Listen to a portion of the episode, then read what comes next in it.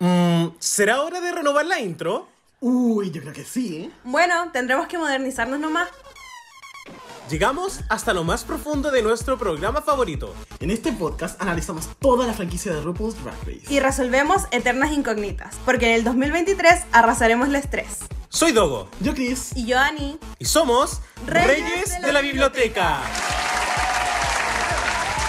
Hola chiquillos, bienvenidos a Reyes de la Biblioteca, el mejor podcast para los amantes de RuPaul's Drag. Muchísimas gracias por sintonizarnos hoy y recuerden que si este reality show es su programa favorito, este podcast les encantará. Hola chiquillos, soy su reina, la Ani. Y aquí está su rey, el Dogo. ¿Cómo estás, Dogo? Tanto tiempo que no hablamos. Ni en ¿Cierto? cámara ni fuera de cámara, hay que decirlo. Amo. Me encanta que esto sea como 100% profesional. Eh, Si ya no hablamos. No, no, la, la vida da muchas vueltas y yo he tenido un febrero bastante intenso, debo decirlo. En Acuario, pues. así que eso. no eh, pero yo he estado muy bien. Tú, Ani, ¿cómo te ha tratado la vida? Hoy yo bien, me fui una semana a la playa, entonces me siento renovada. No he hecho nada más con mi vida, como floja. Así que yo estoy muy bien, todo lo contrario a ti. Mi febrero ha sido echarme. Y eso me encanta. Gracias. Soy, sí soy. ya, pero bueno, en este episodio, el episodio número 296 de Reyes de la Biblioteca, no podíamos estar solos. No podíamos revisar el episodio 8 de RuPaul's Drag Race temporada 16 solo nosotros dos. Porque si bien somos simpáticos, somos chistosos, carismáticos y sobre todo humildes, no somos suficientes para cubrir este episodio. Por eso mismo, tomé en mis manos buscar al mejor invitado que podía. Un invitado nuevo, novedad de la Puebla, revelación, que viene con todo su conocimiento, sus opiniones, a conversar con eh, nosotros. Esta persona es, bueno, Capricornio, lamentablemente. Eh, es colega, estudia pedagogía en inglés. De sus reinas favoritas tenemos a Sasha Velour, Violet Chachki, y de esta temporada también dos que son Nymphia Wing y Dawn. Sus temporadas favoritas son la 6, la 9 y, como nadie más en el mundo, la 14. Y tiene mucha más profundidad que esto. Es un arduo defensor de los eh, derechos LGBT y Q más, más, más, más, más. Eh, está muy involucrado en la política universitaria y además es parte de un gran proyecto que yo creo que vale la pena mencionar aquí, que es Chile Necesita ESI, donde obviamente se defiende la necesidad de la educación sexual integral. Así que con esta presentación creo que ya podemos darle la bienvenida a Joan. Hola a todos, hola. Eh, Hola. muchas, Ay, muchas gracias por la intro, de comillas. Llorar. Eh, eh, pucha, muy, muy, muy, muy agradecido como por la consideración. No me lo esperaba para nada estar como participando de este podcast y de comentar de igual como de una de la de los realities que igual me ha marcado como durante toda mi vida y durante mi descubrimiento personal de mi identidad y eso como muy bacán y muy emocionado igual de comentar el capítulo con ustedes que igual es un capítulo que ha dado mucho que hablar en las redes sociales últimamente eh, así que igual feliz como de contar todo lo que pienso igual del capítulo Qué emoción. Ya, muchas gracias, eh, Joan, por aceptar la invitación y, bueno, por estar aquí por tu buena disposición. Eh, con esto, ya podemos empezar con lo que fue este episodio, que en verdad con Dogo hablábamos como en el backstage, que fue como un episodio muy limpio, mini challenge, challenge pasarela, chao. Así que vamos a empezar obviamente con el mini challenge que vuelve un clásico, uno de los favoritos diría yo, y que yo creo que en esta temporada fue hecho en un buen momento de la temporada. Siento que la hemos visto lo suficiente para entender los chistes y para que ellas se conozcan también, que es obviamente el Reading Challenge. Y la ganadora de algo, por fin, fue eh, Tsunami Muse. Así que quiero que me cuenten ustedes en general qué opinaron de este desafío, si hubo alguna que les gustó más que Tsunami, eh, algún read que se acuerden, etcétera, cualquier cosa que les haya llamado la atención. Eh, empezando, obvio, por Joan. Pucha, yo igual en la, en la personal, igual creo que el, el Challenge fue como igual bien planito en comparación a otro, otras temporadas. Eh, siento que igual las chiquillas de esta temporada no son como, o sea, tienen como un tipo de humor como demasiado como táctico, inteligente, como que no, no es como que pegan como a la yugular como en otras temporadas. Eh, sin embargo, y me van, a, me van a decir como que estoy como un poco eh, bias, pero yo creo que igual, eh, aparte de Tsunami que no hizo mal trabajo, eh, cierto que igual Tsunami partió como, como demasiado como, como en la mala, como con Plain Jane, como que siento que igual eh, se fue un poquito en la ola, pero sin embargo va con... Ah, claro. Pero con Plasma igual eh, siento que igual un todo, aparte tiró como un chiste igual como demasiado, como en el área que me gusta, como político, con el, con el tema de 6 de enero en Estados Unidos, y siento que igual fue demasiado chistoso. Pero sin embargo igual siento que Don eh, lo hizo súper bien como con Tsunami y con Ninfia al respecto y que igual me recordó un poco como al Rose de Sacha Velour en la temporada 9, eh, como con esa intelectualidad que tuvo como en el Ring Chan. Muchas gracias, me gustó, es un buen análisis, en verdad creo que nunca somos así. me encantó. Dogo, ¿tú qué opinaste? ¿Estás de acuerdo con Joan? ¿Estás de acuerdo con el Win? ¿Qué, qué opinas? Sí, estoy de acuerdo entre lo... eh, no quiero decir malo porque lo que mostraron estuvo bien, pero si te muestran un read por Queen, es que estuvo eh, planito. Sí, estoy de acuerdo en que Tsunami haya ganado la broma del 6 de enero, fue súper chistosa, eh, porque... Demasiado buena. Sí, y de hecho ahora estuve como leyendo cositas en internet y, y hay, encontré un tweet que dice que el, el read de Tsunami tiene sentido porque la plasma viene de una familia de republicanos que trabajan en el Congreso. y no solo eso, sino que vi como un pantallazo de Wikipedia de, no sé, su abuelo y aparece como eh, parientes y dice plasma, paréntesis nieto. Me da mucha risa que en Wikipedia No. su nieto se llama plasma. Encuentro ridículo. Eso, siento que me gustó el read que le hizo a la Plain Jane a la Q porque fue como súper malicioso también. Como muy metido en la vida personal de ella y no sé, me encantó, pero en realidad sí estoy de acuerdo con la ganadora, pero no fue tan chistoso. Eso. Ya, muchas gracias. Yo, no sé, como que lo encontré chistoso, siento que estuvo bien editado, porque a veces como Sí, para eso, sí. demostrar a la ganadora, muestran así como puros reads malos y como tres de la ganadora, que ahora mostraron como uno o dos y tres de la Tsunami. Pero siento como que el resultado fue bueno, como que igual me sacaron risitas. Siento que Tsunami ganó con el read a Plasma, como que ese fue como el, el- el- como la gotita que le dio el win. Pero eso, en general no lo encontré malo, pero tampoco como me puedo acordar de cosas específicas, que hay cosas que uno se queda como en la cabeza, por ejemplo el de la lemon a la Priyanka, como que uno lo tiene constantemente en la cabeza. No me pasó y no me va a pasar, pero eso, siento que ha sido de los mejorcitos de las últimas temporadas gringas quizá, y bueno, eso. Luego de esto, RuPaul obviamente anuncia el desafío de la semana, que es el Snatch Game.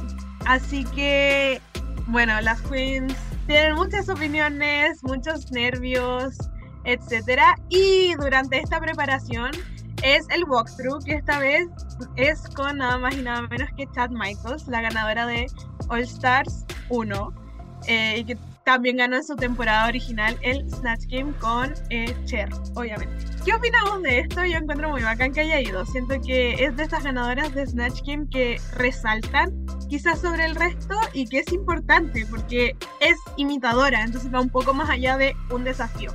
Entonces, bueno, ¿qué opinan ustedes? ¿Escucharon algo que les llamara la atención? ¿O creen que fue como cualquier cosita por llevar a la chat? Empezando con yo, quiero que me cuenten. Yo lo encontré estupendo, es verdad, como que siento que Chad Michaels es un súper buen referente como para el Snatch Game. Eh, aparte que igual, bueno, no sé qué tan referente seas, igual fuiste como la segura en tu Snatch Game como Derrick Barry con Britney Spears. Eh, pero siento que igual a veces eso sirve como demasiado como para marcar como dejar una marca en, en la temporada de cada, de cada participante. Sin embargo, igual me pregunté cuando apareció Chad Michaels así como, ¿dónde estaba?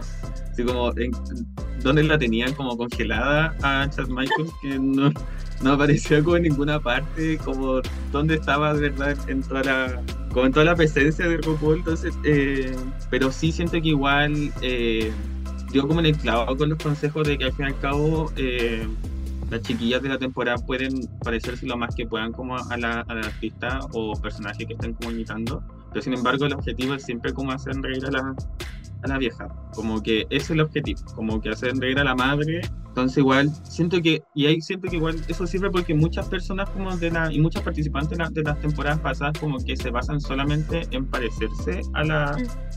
A la, al personaje, sin embargo, están imitando un personaje que literalmente como no es chistoso o no lo saben hacer chistoso porque están demasiado metidos en el personaje, entonces como que no, no, no tienen como un desarrollo de personaje. Entonces siento que igual eso sirvió bastante y siento que como una referente que era, es la única que ella podía decir como que tenían que hacer reír.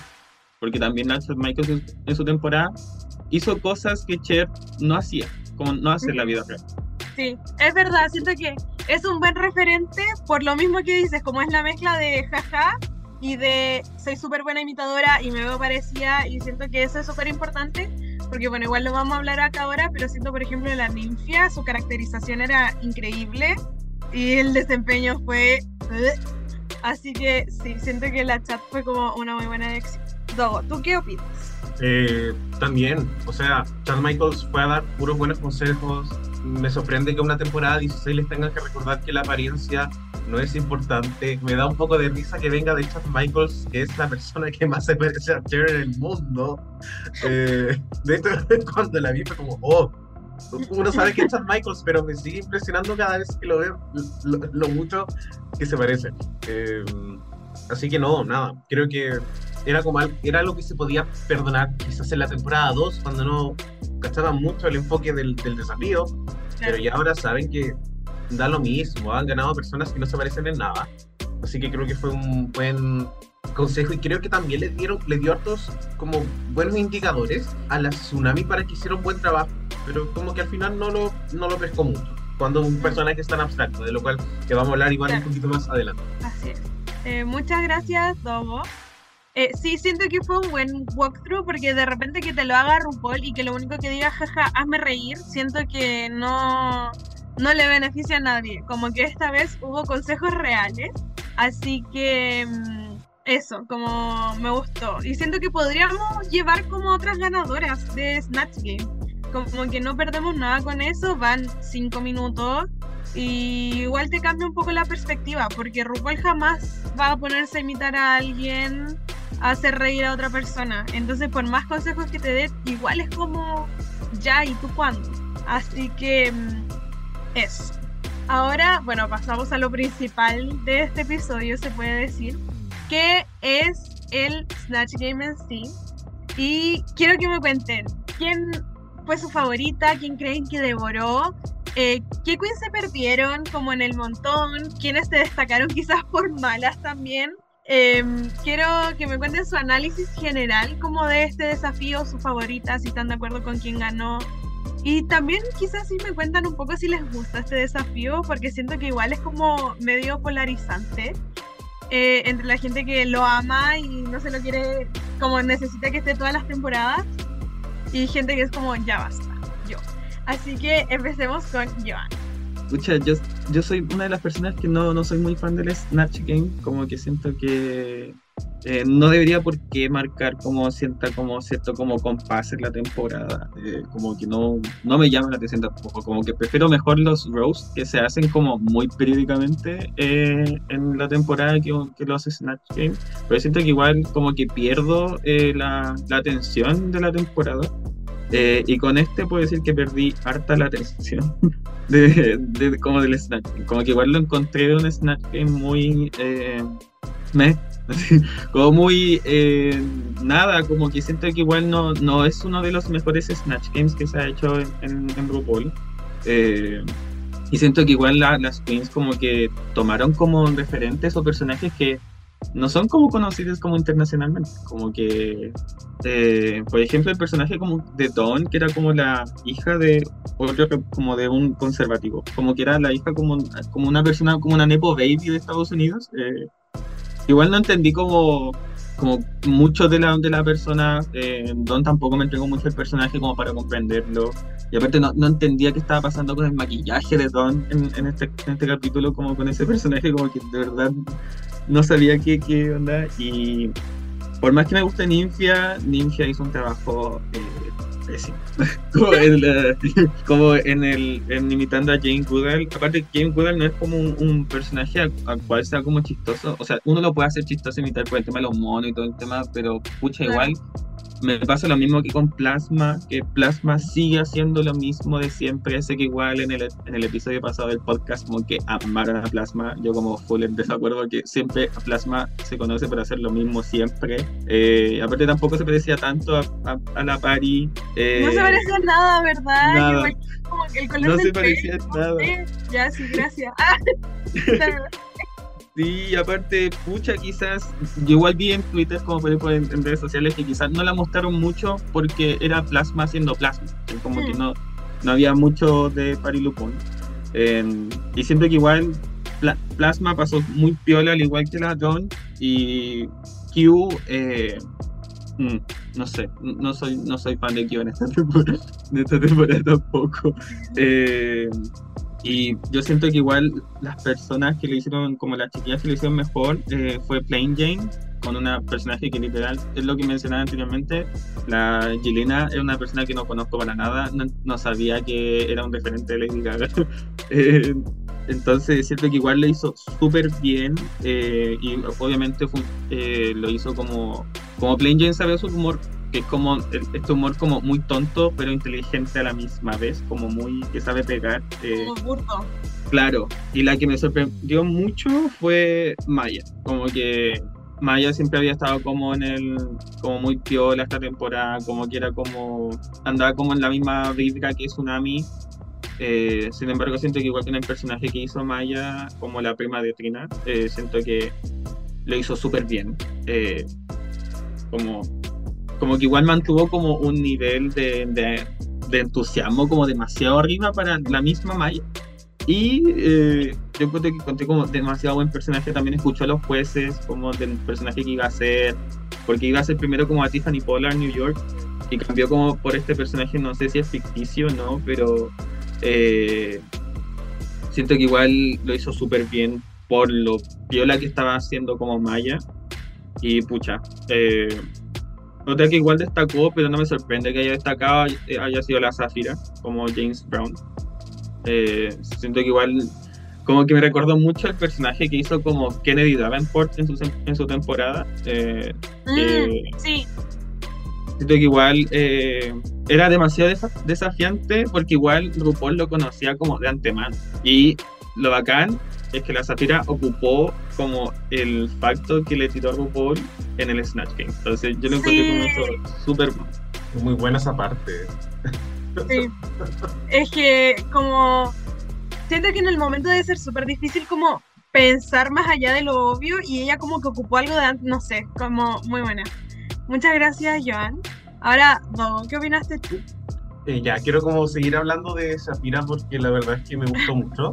Siento que la habilidad de como tomar cosas y mencionarlas en el momento es súper difícil.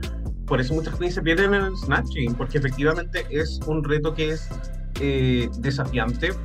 Siento que la Zafira hizo un buen trabajo. Creo que hacer un cantante y obviamente tener la capacidad vocal te ayuda mucho porque hay muchos espacios que se pueden llenar. Te ponía a cantar weá y listo estás Ujú. dando el personaje y Zafira tiene la habilidad.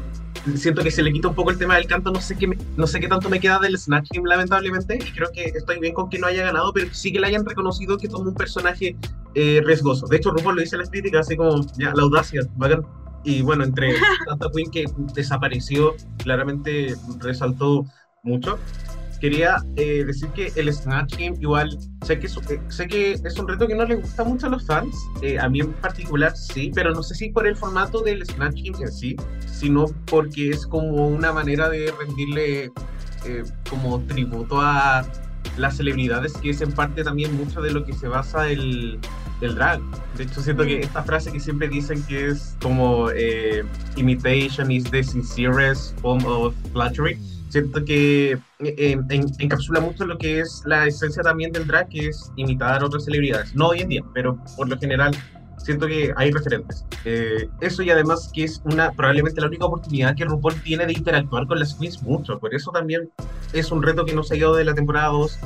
Es un reto por el cual se nota que RuPaul lo pasa bien. y Siento que eso también es importante y quizás por eso nunca lo han eh, sacado. Dicho eso, el Snatch Game as a whole, siento que fue, eh, fue ahí nomás. O sea, eh, Play Jane lo hizo bien, Safira, Maya un poquito de ahí, eh, no, no sé qué tanto. Siento que nadie fue como horrible, así como a nivel de incómodo. Quizá, quizá la Nymphia, creo que la Nymphia fue mi, mi menos eh, favorita con la Tsunami. Eh, y de hecho creo que debe haber estado el Moro, como siendo muy, muy honesto. Independiente que haya tenido un look increíble. Eh, pero eso, siento que no fue un, un- un gran desafío. Y creo que me hace dudar un poco de quizás el tipo de elenco que me gusta. Pero quizás no es el mejor elenco para, eh, para hacerlo bien en estos desafíos de, de comedia también, porque uno se queda con la idea de que las queens no son tan buenas, pero en realidad es como, muchas quizás no son las queens apropiadas para este desafío. Entonces también me genera muchas, muchas preguntas. Eso. Sí, eh, gracias. Me voy a tomar de lo último que dijiste porque igual se está comentando mucho que la semana que viene es el tercer eh, challenge de diseño, siendo que hay dos queens que se destacan por eso. Entonces como que se ve cierto quizás favoritismo y que quizás se está adaptando la temporada o los desafíos de esta temporada a ciertas queens. Entonces si es por eso podéis como adaptar el Snatch Game, ¿cachai? Eso Sí. pienso. John, ¿qué quieres decir? es como complementando lo que dijo Dogo, siento que igual hay muy poco desarrollo de personaje en las personas que estaban imitando la, la del elenco. eh, Sí. es igual mm, eh, lo que dije antes, como que no se entendía a quién estaban, eh, a quién estaban imitando, aparte de que fuera alguien como muy famoso, muy como remarkable en la, en la comunidad LGBT como James Brown. Eh, y creo que hay tres reinas que cosen, que son como expertas en diseño, no son solamente dos, como que está la Q, la Dawn y la Ninja, Ah, no había pensado en la Don, es verdad. claro, haciéndole shade, eh, como a la quiero Pero siento que igual eh, fue un Snatch Game muy... meh. Y me banco caleta lo que dice Dogo, como lo que como que el Snatch Game muestra como un área del drag, como no solamente como de la moda, eh, sino también como muestra como los referentes de cada reina que han ocupado como para su desarrollo de, su drag mismo, como, y que eso también implica como cultura, po. es parte de la cultura drag, porque al fin y al cabo todas las reinas que hacen drag, eh, toda la comunidad drag forja su propia cultura, pues la construye en, sí misma, entonces eh, en esa parte sí yo me banco el Snatch Game, pero yo creo que no me banco el Snatch Game como netamente como por el formato. Y siento que igual siento que el Snatch Game como como conclusión igual personal, no le, no le hace o no es como eh, favorable como para todos los elencos de. Mm, sí, eso, como de eso me quería tomar igual, que, ¿cómo se llama esto? No sé si, o sea, creo que sí, asumo que sí también el ser de España, que la Onyx dice así como, yo creo que a nadie le gusta, yo creo que todos fingen que les gusta, a mí me carga, a mí no sé qué, y yo me sentí muy representada, porque siento que es como una invención de que es bueno, porque Snatch Games buenos han habido tres. ¿Cachai? Y siento que sí es importante tomar eh, el área que es imitar, que es de donde muchas empezaron a hacer drag, como también es importante que cosan, que actúen, que canten, que bailen, bla, bla, bla, bla, bla. Pero siento que el formato es el problema, siento que el formato ya está como muy saturado, quizá, porque mm, está como muy saturado porque siento que igual se vuelve repetitivo, se repiten quizás eh, como el perfil de las imitadas y de las que lo hacen bien y como ya quizás no tanto, pero pensando por ejemplo en la Jinx y la Vendela, como esas cosas, em, se repiten estos perfiles. Y bueno, en verdad también estoy de acuerdo con Dogo en el tema de que siento que no fue un Snatch Game horrible, siento que no la pasé mal y eh, para mí es muy fácil sentirme incómoda con el humor. Como a mí no, yo no soy una persona que se sienta a ver rutinas de humor, no, no me gusta. En- y no fue incómodo, como que las que fueron las peorcitas fueron las peorcitas por descarte quizás un poco, porque ninguna fue como ya ridícula, cállate, cállate. Ah, em, eso y bueno, mi favorita fue la Zafira, la encontré como muy rápida y siento que igual tenía quizá un desafío no mayor quizás que la Plane por el hecho de que RuPaul conocía al artista y quizás un artista más conocido que el que hizo Plain Jane, que al final es como una hoja en blanco y puedes darle la personalidad que quieres y la voz que quieres y los chistes y las frases que quieras porque nadie en el estudio por lo menos eh, la conocía. Entonces siento que igual es difícil y se presta un poco como a ser casi que un personaje inventado, ¿cachai? Con un nombre conocido porque tomas la oportunidad de que nadie te conoce. Entonces, si bien la Plane fue súper chistosa, siento que mm, la exigencia tal vez de cada una era diferente, como no estaban compitiendo en un mismo nivel. Ya, Dogo, ahora sí, tú querías decir algo. Sí, eh, bueno, también no encontramos este Snatching quizás tan horrible porque la temporada pasada tuvimos a Spice, que fue, que fue terrible, fue un trauma. Entonces yo creo que cualquier cosa se siente mejorcita. Eh, quería decir un poco que eh, yo comprendo un poco como este, como, no sé, dislike que siente la gente por el Snatch Game, pero también recordemos que estamos en una era del drag, donde todo es muy fashion power, y eh, la gente le tiene mala también porque, o sea, digamos, los muchos queens que ellos jamás se van en el Snatch o lo hacen mal. Entonces siento que es como que lo detestan ya de forma eh, como acumulativa, por decirlo así, no porque sea un mal reto, si, no sé, fashion queens o queens que están inspiradas la moda lo hicieran bien, a la gente le daría lo mismo este reto. Le- Mm. Así como un acting, así como un impro, que este en realidad, claro, se llama snatching, pero es un reto 100% de improvisación. Y por eso también digo que es difícil y eh, entiendo que Drag Race tiene ciertos parámetros, pero al mismo tiempo siento que igual tiene que tener como un, no sé cuál es la palabra, no, no es un trademark, como algo fijo que haga Drag Race una experiencia única para que cuando los queens salgan como a su vida diaria digan, oye, yo sobreviví Smash Game, me, me la puedo con todo. Entonces me gusta como este nivel de dificultad tan rebuscado, que sí siento, las queens lo van a hacer Snatch Game como en su vida diaria, pero sí es Claro. bueno que lo tengan porque es como un referente donde pueden remarcar cosas de la cultura pop, donde se pueden probar como si son eh, ingeniosas, etc. eso, a mí me gusta el Snatch Game. No siempre lo hacen bien las queens, pero me gusta que RuPaul te- que Drag Race tenga un reto como clave, que nunca se vaya a ir. Eso. Es cierto. Igual lo rebrandearía, pero no haría como Snatch Game at Sea, Snatch Game of Love. No. Familiar. como- claro, no. Algo, algo hay que hacerle, no sé. No sé. Siento que hay oportunidad de mejora. Ah, y siento Sí, que dentro, dentro de los acting y los improv y los comedia, es quizás el mejorcito porque es en el que las queens tienen más libertad. Porque las personas que escriben los acting, yo creo que odian Drag Race. Nunca son buenos, nunca dan risa. Entonces, como que esto que sea 100% de ellas, no tengan que apegarse a un personaje o a un como perfil que les den, siento que les da una libertad súper buena y que igual es bacán de ver. Pero algo hay que hacerle, como quizás poner reglas más claras, eh, como lo que vamos a hablar en la pregunta del día, ¿cachai? Como algo, porque siento que igual, no sé cuál ha, sido el último Snatch Game como realmente destacable del último tiempo, ¿cachai? Como que uno escuche y sea como, sí, el mejor. De la 15 no me acuerdo de nada, me acuerdo de la Spice, ¿cachai? De la 14 evidentemente sí, pero ¿fue la bella realmente tan buena o fue como la menos mala? ¿Cachai? Como esas cosas. De la 13 sí, porque de la Gottmik es de mis favoritas como en Game. Pero, mm, pero eso, siento que hay que hacerle algo, como cuando le dieron color a las canciones después de que Yuki Han como que la rompió.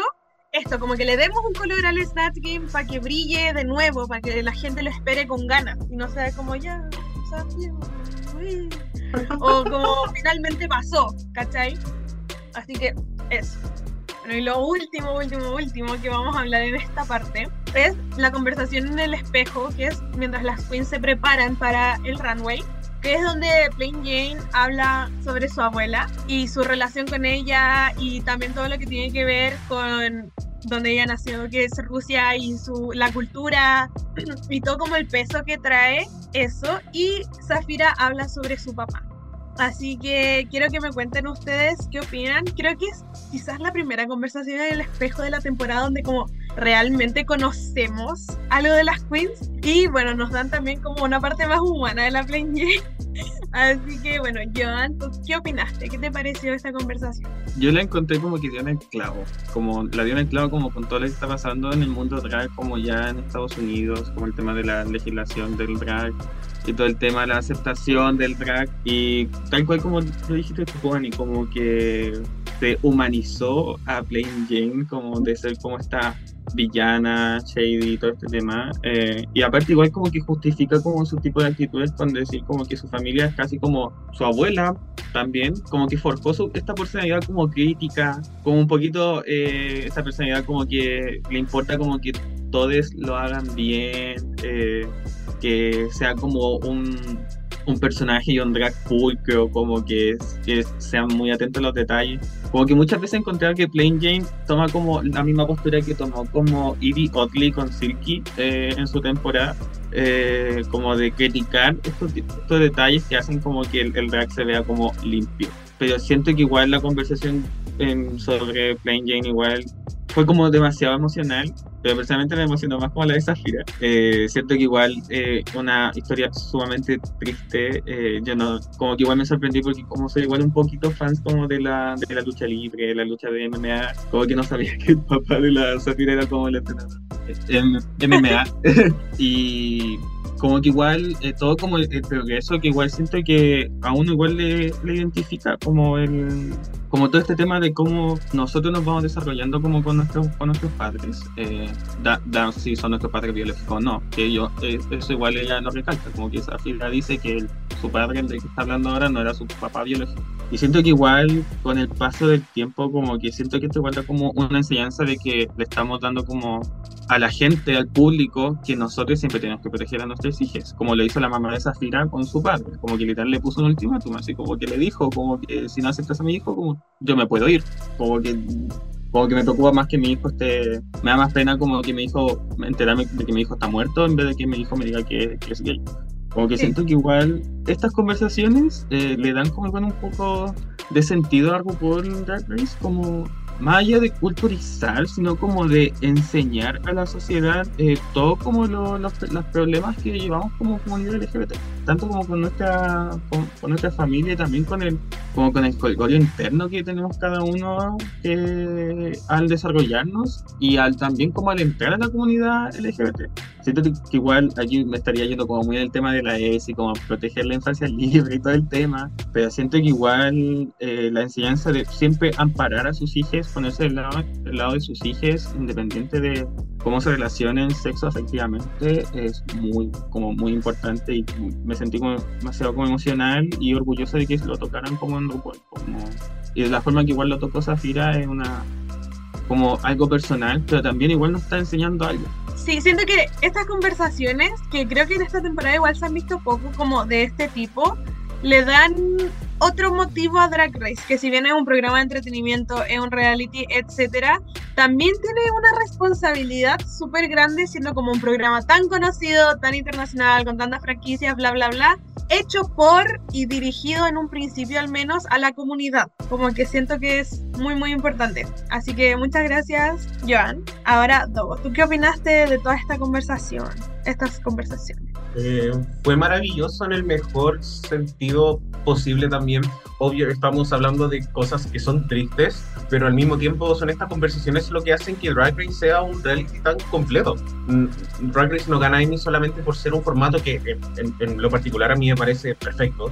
Siento que cada competencia de reality que vemos hoy en día relacionada al drag tiene ápices de lo que es Drag Race, eh, sino que además no importa que nosotros pensemos que es una temporada 16, hoy en día puede haber alguien que este haya sido el primer capítulo de Drag que ha visto en la vida y se lleva un poco esta conversación. Por eso es importante y por eso siempre eh, lo muestran. Porque desde la temporada 1 estas historias son importantes, nos hacen, no sé, también, no, no sé si la gente tendrá la idea de que eh, las drag queens son solamente personajes, probablemente sí, porque hay gente muy tonta en el mundo, pero cuando nos muestran como los matices de la persona detrás del artista, eh, siento que es increíble es, es la forma en la cual eh, uno también puede, puede, puede empatizar y, y, de eso también se trata mucho cuando hablamos de un programa que es queer, no, no es un programa eh, cualquiera y en especial cuando el, la carrera de estas personas se ve altamente eh, como afectada por lo que suceda en Drag Race, que no debería ser tan así, pero entendemos porque es una industria que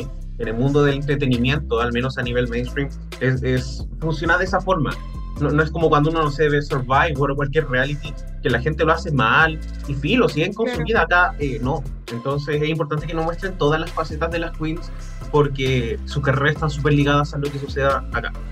Eh, me encantó escuchar esa y obviamente me dio mucha pena la historia de Safira eh, porque yo ahora siento que es como el primer abrazo grupal quizás de esta temporada y esos momentos siempre son bonitos porque se nota que hay como una buena dinámica en, en la temporada 16 las queens no se sienten distantes. De hecho por eso me da mucha pena que se haya de la tsunami también. Eh, pero eso, y Plain Jane siento que está teniendo un arco muy eh, interesante eh, yo amo a la Plain que es mala, pero claramente no es, no es una mala persona, obvio. Claramente tiene, tiene trasfondos, eh, etc. Eso. Muchas gracias, Dobo. Sí, siento que una conversación dentro de todo y sabiendo lo manejado que es, porque de nuevo es un reality, es un programa para la tele, eh, igual se sintió como súper genuina la forma en la que hablaba la, la, la Zafira, sobre todo.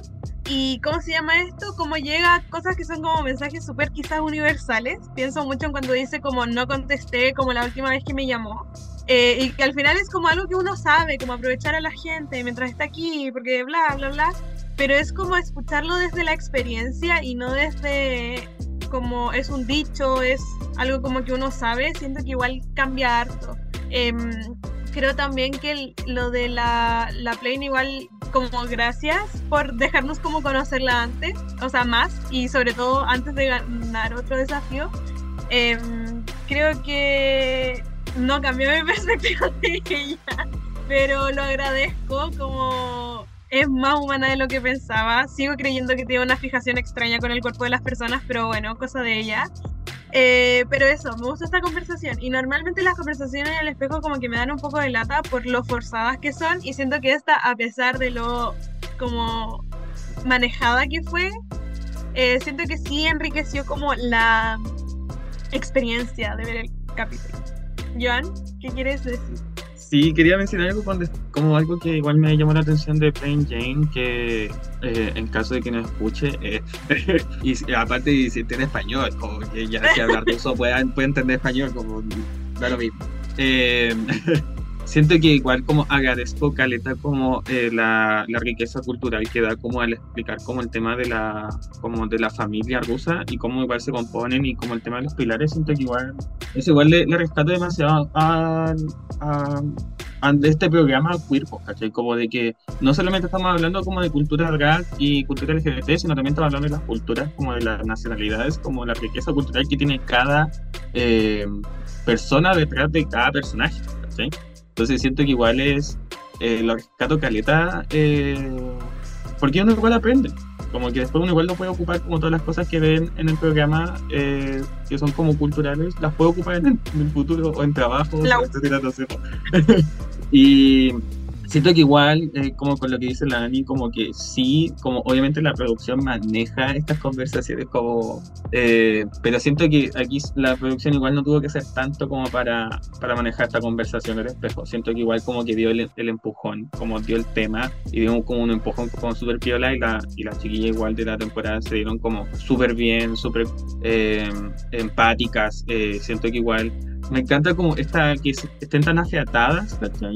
a pesar de que es una competencia y todo, y siento que igual eso se ha dado como con cada eliminación que se ha dado, porque ya es como la tercera eliminación que la Zafira se pone a llorar por ahí que se va en la, eh, en la temporada, entonces siento que igual eh, no la hace como tan difícil de ver la temporada, yo encuentro, porque se hace igual como más ameno ver la temporada donde las chiquillas están como eh, más afiatadas, pues más cercanas.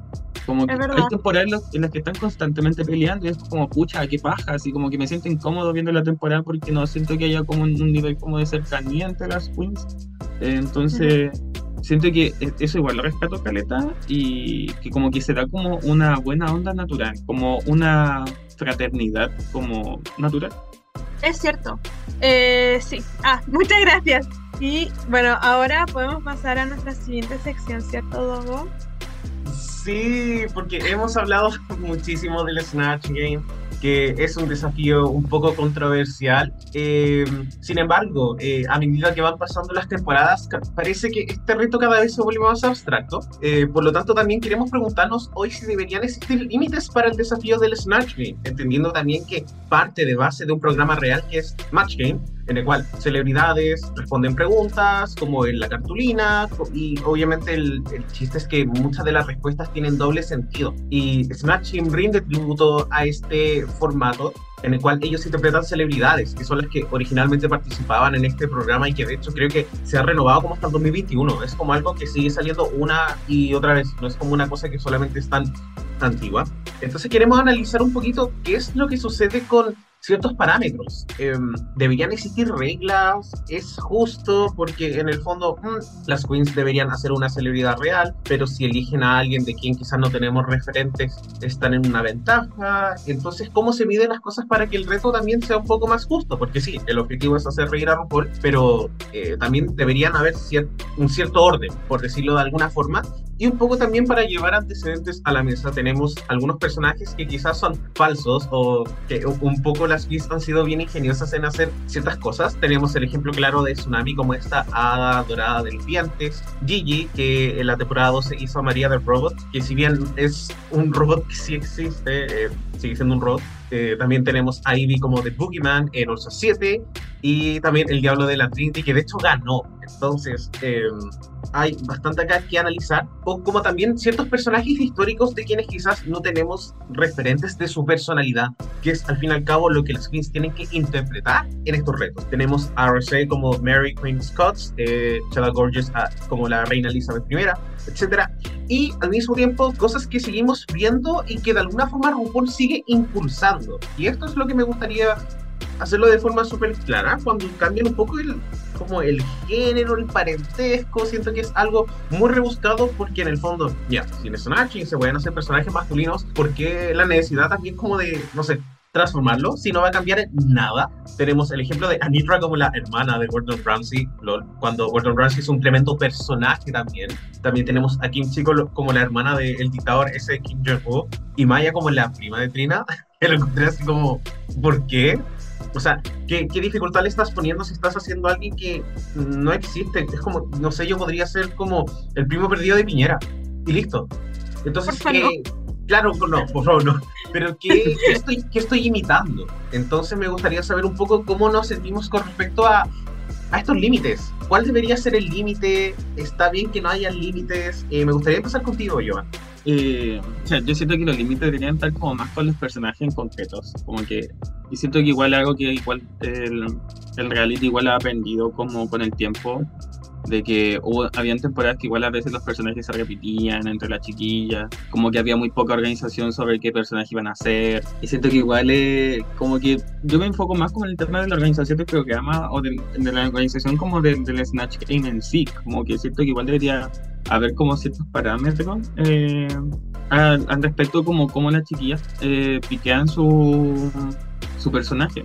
Porque yo personalmente encuentro que hacer personajes falsos y como los personajes falsos, los personajes históricos o estos personajes que hacen como cambio de género parentesco, eh, son lo que, como que dijo Chad Michaels en, la, en el walkthrough, como que son cheques en blanco. Como entonces igual eso les da como una herramienta, más que una herramienta, como una ventaja que es sumamente igual difícil de ocupar. Como que igual lo hemos visto como en, la, en las temporadas pasadas de que es muy difícil de ocupar como estos cheques en blanco y cómo van desarrollando este personaje. Como que las chiquillas tienen que tener como un, una habilidad para desarrollar un personaje como muy buena. Eh, sin embargo, igual no sé cómo que tanto me pasa con los personajes históricos, porque igual uno sabe como la historia de estos personajes como por default, o porque uno, no sé, cultura de cada uno, porque lo estudiaron, etcétera. Como que, eh, claro, no sé, yo igual podría ir en Snatch Game y hago como, el- me hago, no sé, como la pulga de una pulga de la plaga de la peste negra, por ejemplo. Eh, Igual es icónico. igual siento que, siento que igual eh, eh, con los personajes históricos, yo encuentro que es muy bueno que hagan los personajes históricos, porque siento que es, me- no sé, yo soy como muy eh, pro de a veces burlarnos como de la de los personajes como cultural y cosas así como igual un poco como ya eh, como ya quitarle como esta seriedad como a los personajes históricos, como que, como que son como casi intocables, entonces igual siento que en ese aspecto súper bien. Sin embargo, con los personajes falsos yo creo que ahí debería estar el límite, como que en, el personaje, en los personajes falsos tiene que eh, haber un límite y creo que igual, ojalá las personas que de hoy en adelante, ojalá, eh, ojalá RuPaul escuchara... Eh, las personas que vienen como para el, al walkthrough eh, pongan más ojo en las personas que hacen como estos personajes falsos, ¿cachai? Porque la mayoría de estos personajes falsos, no, yo creo que no la mayoría, pero las personas que igual son, eh, como por ejemplo Gigi y Trinity, eh, siento que hicieron un muy buen personaje ambas en su Snatch Game. Por lo Trinity ganó y creo que la Gigi también ganó en su temporada, no me acuerdo con muchos. Pero, pero eh, siento que igual eh, es porque las chiquillas igual saben cómo desarrollar el personaje aparte porque hacen la investigación del personaje. Yo encuentro que aquí Tsunami y no hizo como una investigación como apropiada como para este personaje. eh, yo pensé en un momento que estaba haciendo como aún nada como de los dientes como con caries, como porque me acordé como de esta soda que hizo como Simón en su temporada, como como esta bebida como extremadamente azucarada que dejaba como los dientes con caries, yo pensé que era eso, como no como una una tía rica de acá como de Chile, como una casa de empeño.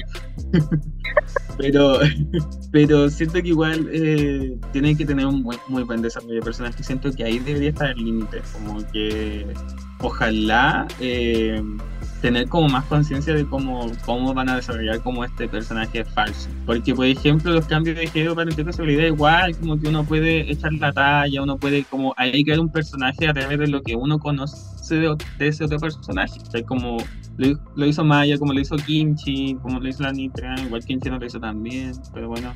Pero siento que el, el ojo como en los límites tiene que estar en los personajes falsos sí o sí. Como, sí, Mm. como que tiene que estar ahí ojos si lo ha- van a, saben hacer un buen desarrollo de personaje como durante el, el reto o no. Sí, estoy súper, súper de acuerdo, Joan. Siento que con estos personajes que no existen, entre comillas, es donde las queens deberían hacer un trabajo mucho más arduo. Eh, ya considerando que obviamente los pueden hacer porque no les dicen, oye, no podía hacer esto. Y eh, claramente Tsunami fue una persona que en lo particular se notó que no, como que no, no sé si tenían una hoja escrita, escritas ciertas cosas de eh, como el origen de su personaje. Siento que esas cosas hay que establecerlas y cuando tú conoces al personaje es mucho más sencillo también.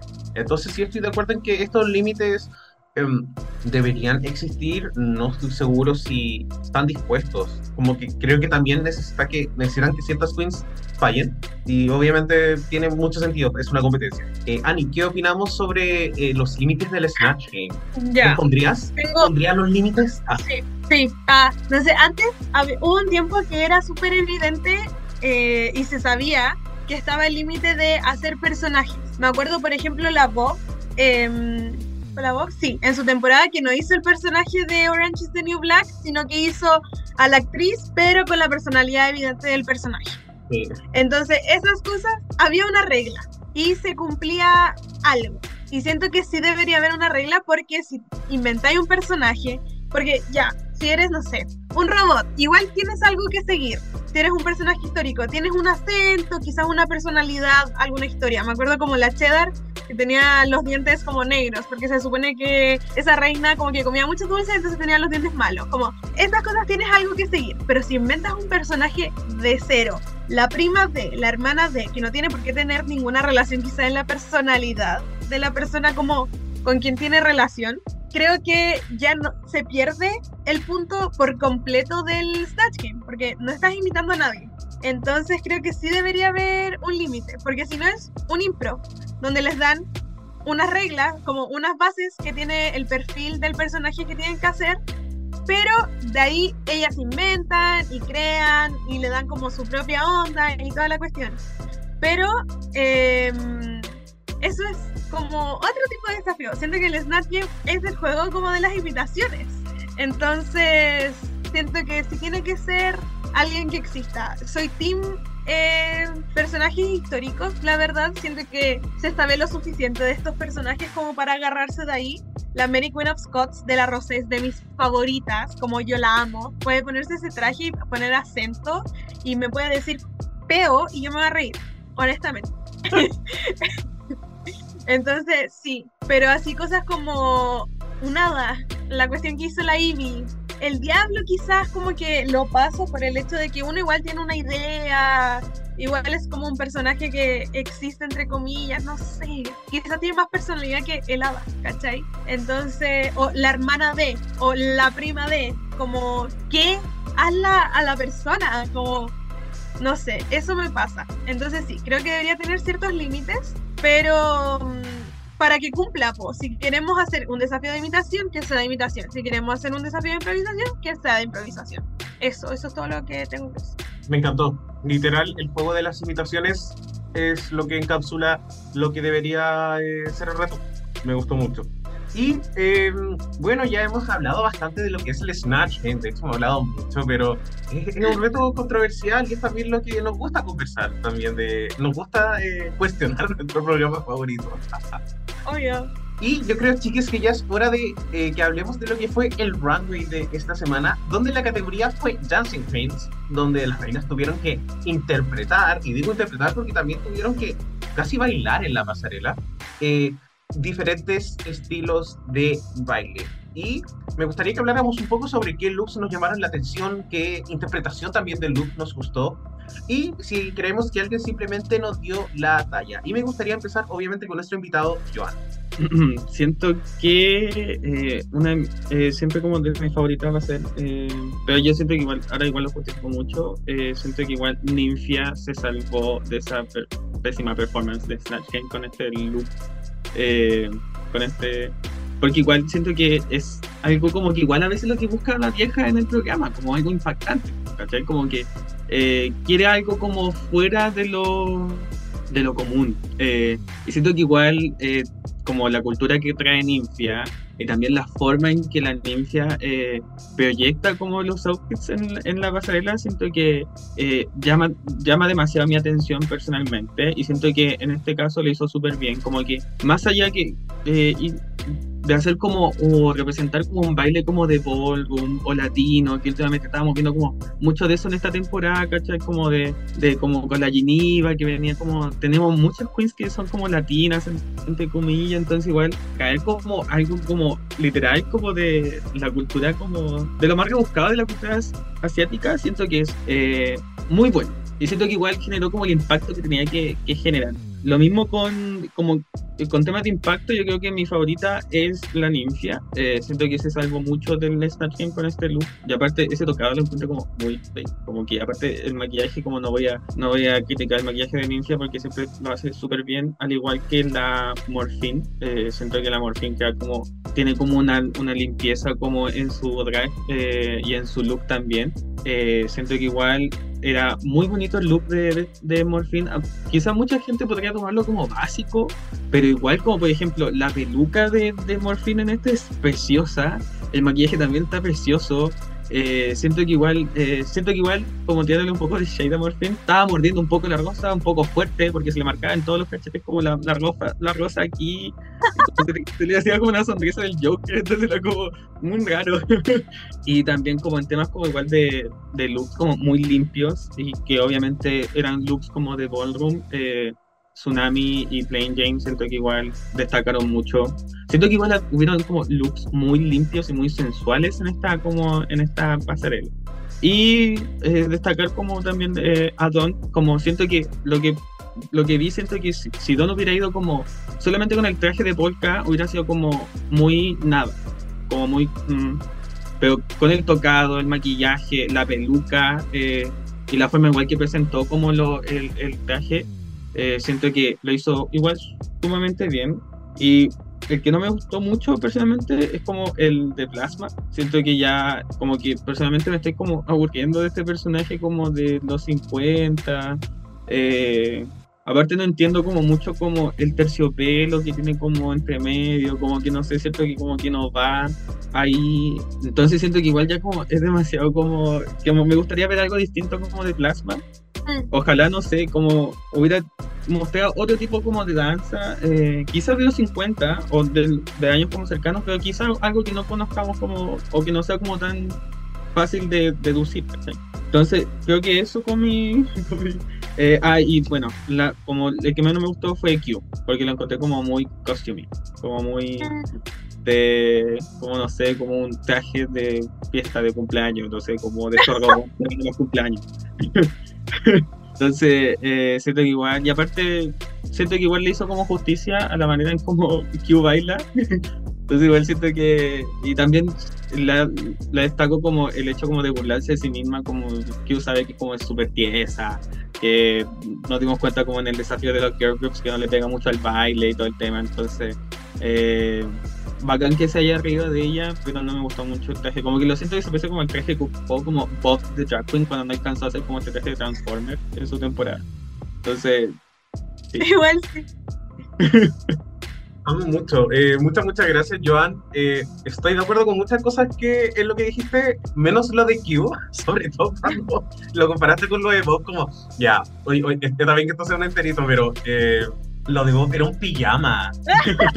era un pijama. No sé si era por la calidad, no sé si era porque yo era más chico, pero yo no recuerdo ese look tan malo y ahora lo veo y es como, uy, qué horrible. Realmente es como una bolsa basura plateada. Em, no sé, creo, creo que. eh, no sé si eh, la temática del runway aterrizó del todo. Eh, de hecho, cuando apareció la Zafira y decía Drag You, y yo así como, ¿qué? Como baile que bueno. Drag You es un baile, y claro, después ya la referencia estaba explicada y todo. Súper. Eh, estoy de acuerdo que obviamente Ninfia hizo un gran trabajo. Siento que es como la reina. Siento que hace un, un uso tan bueno de los nudes que se ve muy bien. Siento que igual es complejo. O sea, es- este traje podría verse horrible, pero incluso desde lejos en, en la imagen tiene mucha armonía y la verdad es que me gustó muchísimo. Siento que las queens a veces se encapsulan mucho en esto de tengo que traer mi cultura en cada cosa que hago, pero también hay ciertos retos. Este reto era perfecto para mostrar efectivamente las cosas que tú conoces. Y para mí se ve increíble y claramente es una standout de la semana. Me gustó mucho el look de la Zafira porque cuando vi esos colores fue como he visto ese logo en alguna parte. Y claro, la performance siento que lo dio. Me encanta esos saltos que hace la Zafira. Porque no me lo imagino haciéndola porque es tan poised y de repente es como, ay, se mueve mucho y me gusta muchísimo. Como, obviamente no quiero que caiga en el morón, pero sí me gustaría ver más lip syncs de la Zafira en en- en el futuro. Y siento que eso eh, me pasa un poco con, con Plasma, que no me molesta que su referente sea siempre de los 50, pero a ratos parece como un escape, como una salida fácil. O sea, yo veo este look y digo, es imposible que alguien, no importa en qué era de la humanidad, haya utilizado ese tocador. Como, ¿por qué? ¿Por qué parece que se va a caer, pero no se está cayendo? Entonces hay cosas que de verdad eh, no, no entiendo. Siento que ellas, mucho mejor que esto, y no sé, el look no, no me gustó. Como que se tomó muy en serio el hecho de tienen que velar en la pasarela, lo que lleves da lo mismo. Y claramente no era así, seguía siendo un, un runway. Y eh, eso en verdad, eso en verdad. Ani, quiero saber qué opinas de la pasarela de esta semana. Si en general te gustó, fue cualquier weá, ¿qué? Siento que hubo un look que destacó y me carga, que es el de la ninfia, obvio, y me carga porque ellas podían escoger. Entonces, evidentemente ellas podían escoger como el baile. Entonces, si por ejemplo tú eres la mm, tsunami y escoges salsa, ponte una cuestión, aunque no sea que se ocupe en verdad, pero exagéralo, como que los gringos no saben cómo son los latinos que bailan salsa. Date color, ¿cachai?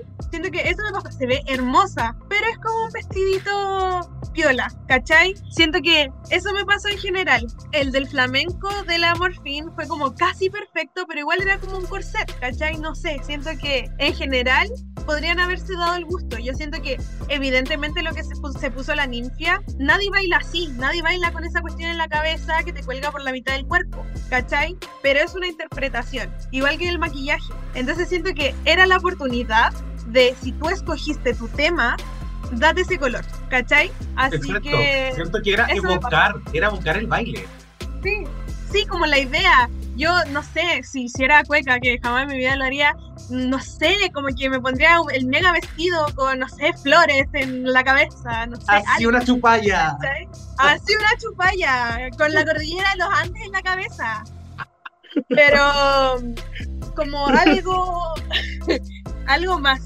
Siento que quizás la Zafira le dio como otra vuelta con los colores, pero pero no, siento que era su oportunidad. O por ejemplo, lo que le dice, de hecho, la Michelle a la Plain Jane del ballroom, eso yo veo en TikTok a las niñas que se peinan, que bailan esa cuestión, se echan una cuestión que es como jalean la cabeza para que les quede tieso el pelo de la cantidad de curvas que se hacen.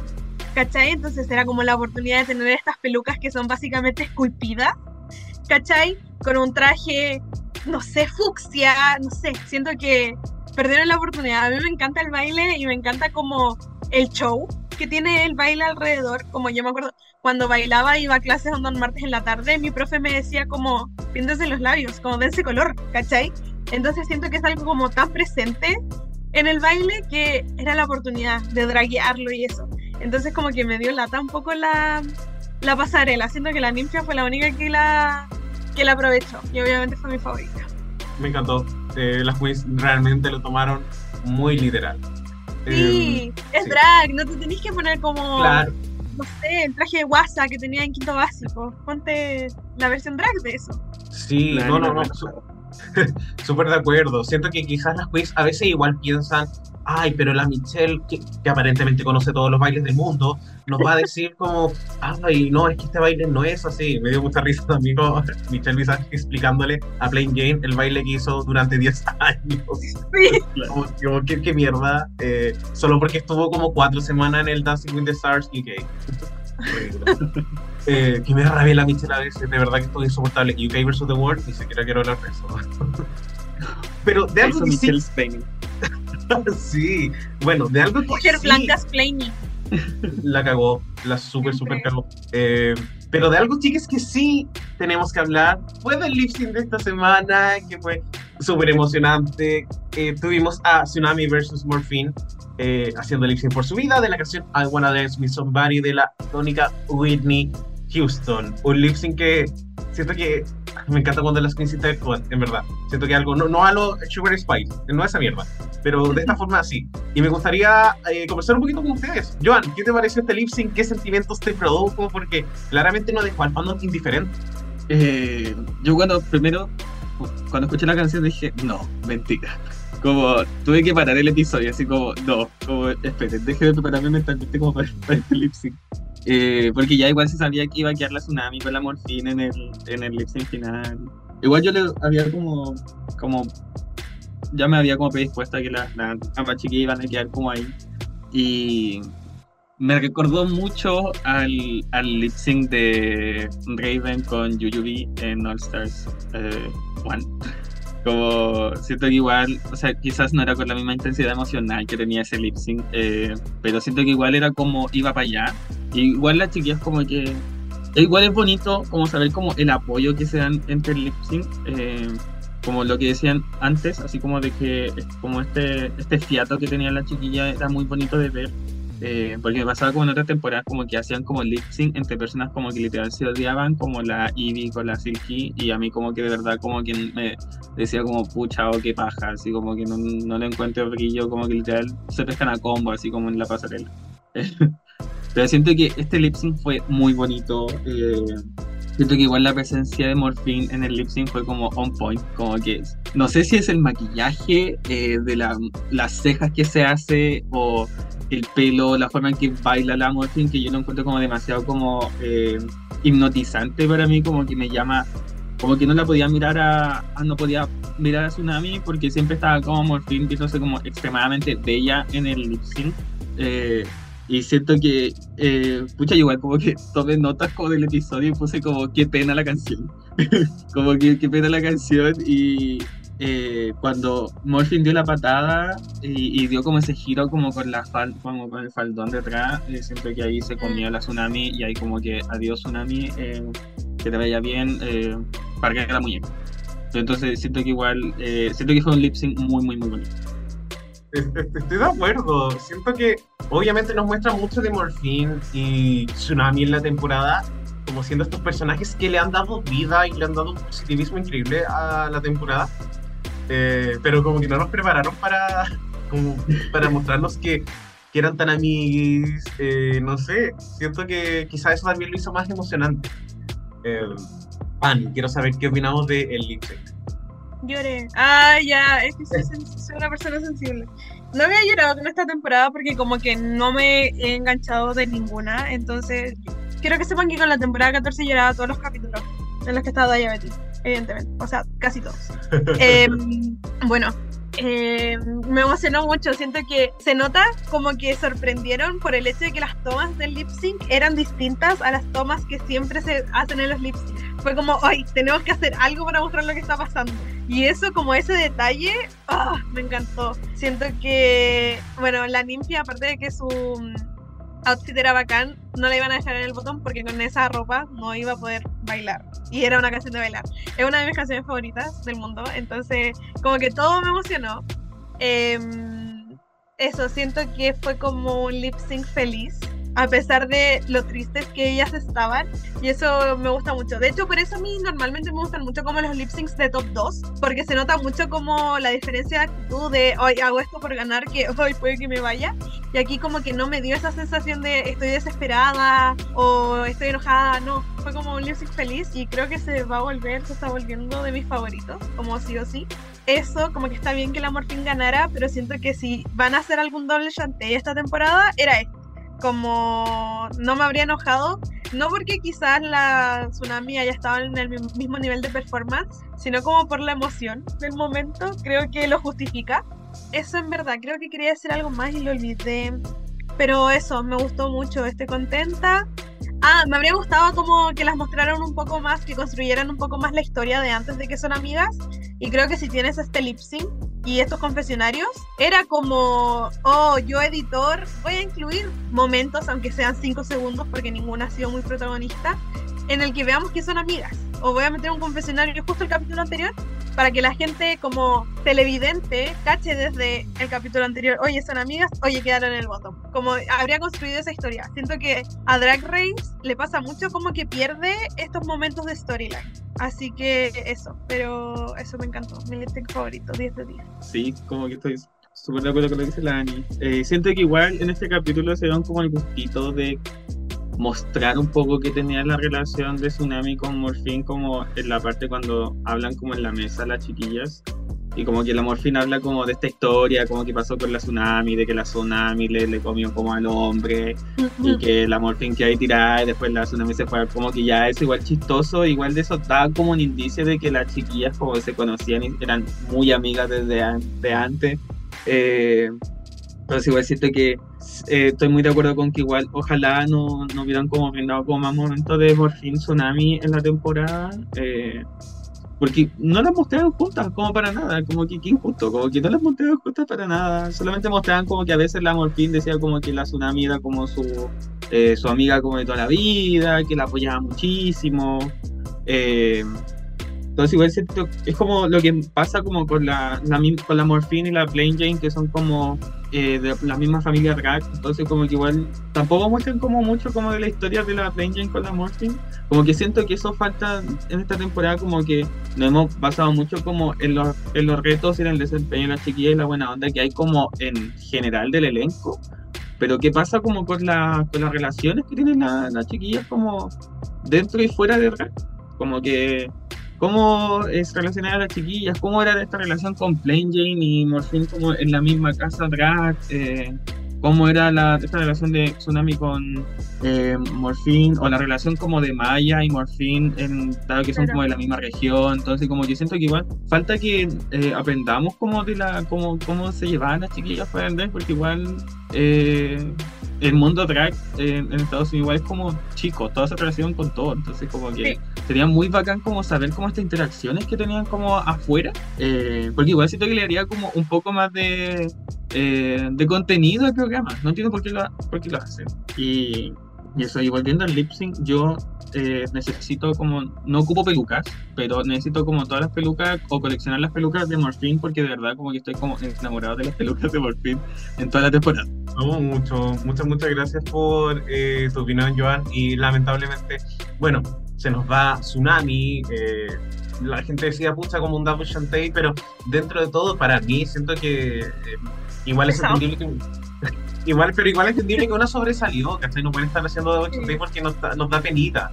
porque en el fondo es, es bueno y de hecho siento que es mejor para Tsunami haber seguido. Siempre va a ser Sí. como el mejor outcome que haber seguido, en especial con la racha de Save, que yo no lo considero algo horrible, pero la- el fandom por lo general sí. Eh, dicho eso, chiques, yo creo que ya es la hora de ir cerrando y nos vamos con esta sección, La Voz de la Puebla.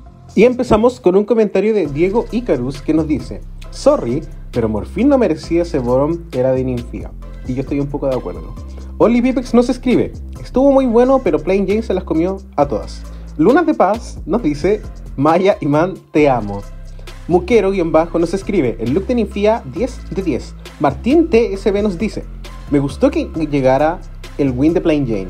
Y la historia que contó de Sobel la Shady. Genial su Snatch. Kike Sote-bajo nos dice, Maya Iman robada. Chris-Antemo nos escribe, pensé que Tsunami había ganado el lip sync, pero me gusta que Morfin siga de narradora. Impacto. Eh, Mati-Marchetti o Marchetti nos escribe, estaba cagado de miedo que se fuera Ninfia, la amo mucho. También tenemos acá a eh, Pucha Benja que nos dice, se fueron tres de mis cuatro favoritas al low. Y terminamos con un comentario de Soy Juan y Francisco que nos dice, Maya que en el top, ¿qué hacía? Em, fue mejor que más de la mitad, así que probablemente eso sí era el top. Y con eso ya cerramos esta sección. Muchas, muchas gracias, chiques, por comentarnos. Y continuamos.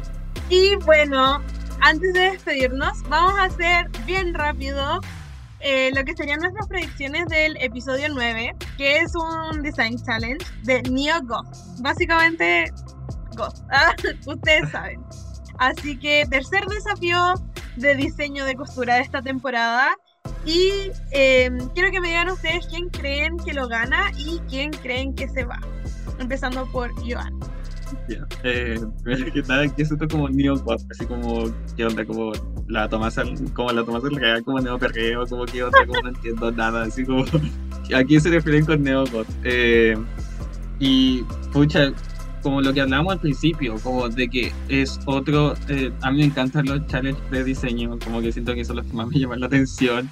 Eh, eh, siento que igual, eh, pero igual siento que son como un poco eh, bias porque no todas la- las chiquillas como cosen no tienen como buenas habilidades como plásticas como para generar un, un look como avant-garde como lo, como lo pide el programa. Eh, entonces que igual a veces lo encuentro como un poco injusto. Y siento que como quien lo gana, eh, eh, pucha, no soy fan de Q.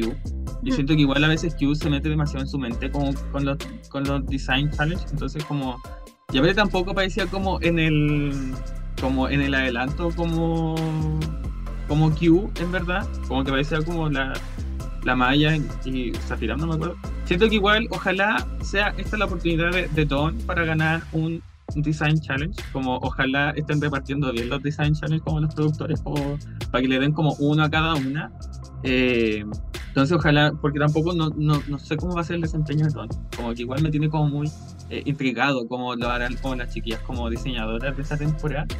Eh, pero también vi como que le daban como un heads up a Maya, como que le decían como, pucha, tú no sabes coser y hiciste como este vestido, como que quizás lo tenemos la Maya, como que como que de verdad quizás le están dando como la oportunidad a Maya como de repuntar, como cuál esa será la intención como de la producción del programa. Y pucha, ¿quién se va? Me tiene como de verdad como muy eh, como que sería como muy impactante si se fuera como, no sé, como la, la plasma, o la malla, o no sé, o morfín. Pero morfín igual también sabe cómo llevar un, un look en el, en el, en la pasarela. Así que yo creo que quien lo gana sería Don y quien se va, yo creo que está como entre Finn y Magia. Ese sería como mi Baron 2 en la próxima temporada. Muchas gracias, Joan.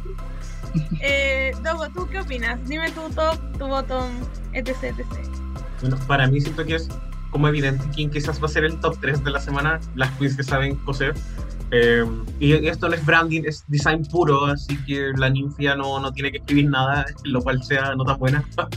sí me imagino a la ninfia ganando o a la... Es que podría ser cualquiera. Siento que es- este reto también podría ser muy en la estética de la Dawn, pero al mismo tiempo me pasa con la Dawn que es como mucho, pero nada al mismo tiempo. No sé cómo explicarlo como que sus looks tienen como muchas cosas positivas, pero como que algo nunca me cuadra. Eh, y me ha pasado como casi todas las semanas con ella. Entonces quizás podría ser que la ninfia gane, em, pero no subestimemos a la Q, en verdad. Siento que em, es, es- es su fuerte, se hizo todas las cosas que ha utilizado, entonces em, no debería costarle menos con una temática que es negro, que tiende como a facilitar mucho las cosas también. Em, siento que quizás ya la Maya debería irse, o sea, sé que la, sé que la previa hace pensar que le está dando críticas a Maya, no creo que sea para ella. me sorprendería mucho, pero en Darkest también cualquier cosa puede pasar. Eh, eso, solamente me imagino a Maya yéndose y, y a Morphine, pero solo no por un tema de que su look no vaya a funcionar, sino porque em, quizás la producción. Pero es que, ¿cómo van a perder a la narradora? Eso me pasa, no tiene sentido. Em, eso, Ani, eso opino yo. ¿Qué opinas? Gracias, gracias por la pregunta. Ya, yo voy a mani- seguir manifestando porque la Don se vaya con por lo menos un win, porque para mí no es top 5 por más que me gustaría y fijo que sí. Em, pero sí, voy a manifestar como su win. La otra vez dije que lo de las muñecas podría hacerlo bien y estuvo en el top, así que espero esto funcione por algo que se grabó hace como un año, pero espero mi manifestación funcione.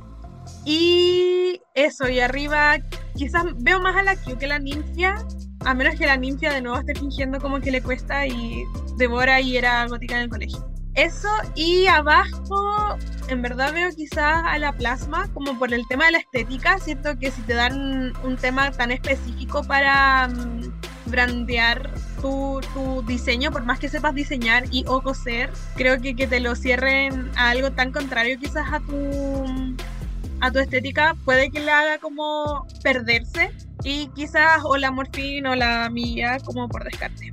Así que bueno, eso es todo y con nuestras predicciones podemos cerrar este gran, gran, gran capítulo donde conversamos mucho, eh, analizamos caleta, así que eso estuvo muy entretenido. Agradecerte a ti, Joan, por aceptar la invitación, por venir, por compartir tanto.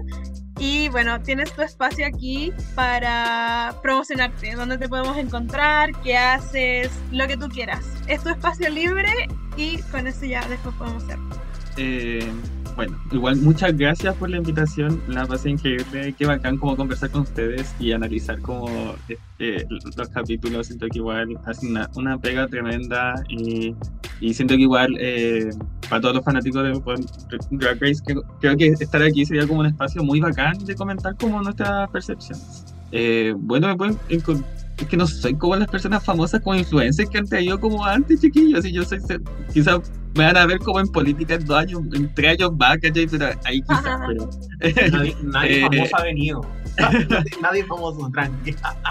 Eh, pero bueno, me pueden encontrar con, con, mi Instagram, que es como Joan MNL, es con una H entre medio, porque me escribieron mal mi nombre.